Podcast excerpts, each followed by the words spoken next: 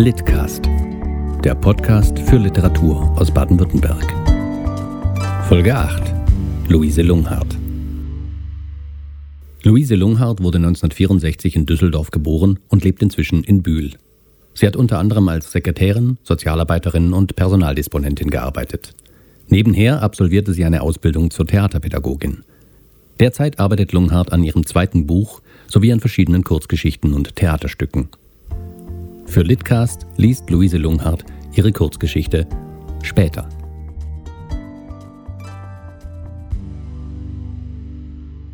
Weißt du noch, Anton?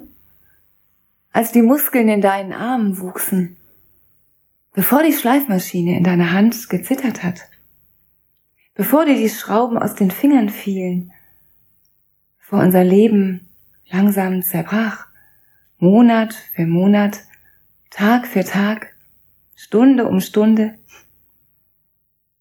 Weißt du noch? Und du standest in deiner Werkstatt zwischen Sägespänen und Leim. Ich kauf dir ein Haus in Italien mit Blick aufs Meer und roten Sonnenuntergängen. Ich kauf dir ein Haus. Später. Ich verspreche dir. Du hast viel versprochen, Anton. Und ich habe viel versprochen.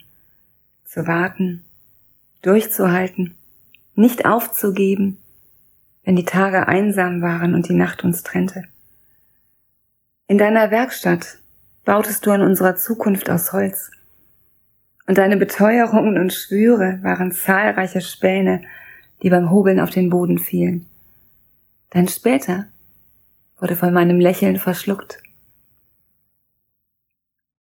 Aus den Blüten des Baumes wuchsen im Sommer die Kirschen heran, der Herbst brachte die Äpfel und Birnen mit dem gleichbleibenden Puls unserer Welt. Die Kinder gingen in den Kindergarten und kamen von der Schule zurück, bis sie keine Kinder mehr waren und das Haus in Lautlosigkeit versank, unterbrochen vom Ticken des Sekundenzeigers der Uhr, der die Zeit hektisch vorantrieb, die endlos lang wurde. Als ich die Ruhelosigkeit deiner bemächtigte, dich in Gefangenschaft nahm, dir ihren Willen aufzwängte, mit deinen Beinen marionettenhafte Bewegungen vollführte, haben wir geschwiegen. Der Löffel, die Gabel, das Messer fingen an, sich zwischen deinen Fingern von selbst zu bewegen. Die Kartoffeln fielen zurück auf den Teller in unser Schweigen hinein. Schließlich gabst du vor, keinen Hunger mehr zu haben, kein Durst, zog sich in dich zurück. In der Nacht öffnete sich die Kühlschranktür mit leisem Quietschen, wenn du mit dir und deinem Essen allein sein wolltest. Mit deiner wachsenden Hilflosigkeit, deiner Angst vor dem Ungewissen, dem Entsetzen vor dir selbst. Die Beschwerden häuften sich, weil dein Holz nicht mehr passte und das Geld blieb aus. Wir haben getan, als wäre nichts, als läge unser Leben noch vor uns als gäbe es noch Platz für Hoffnung und Glauben und Betrug und Illusion.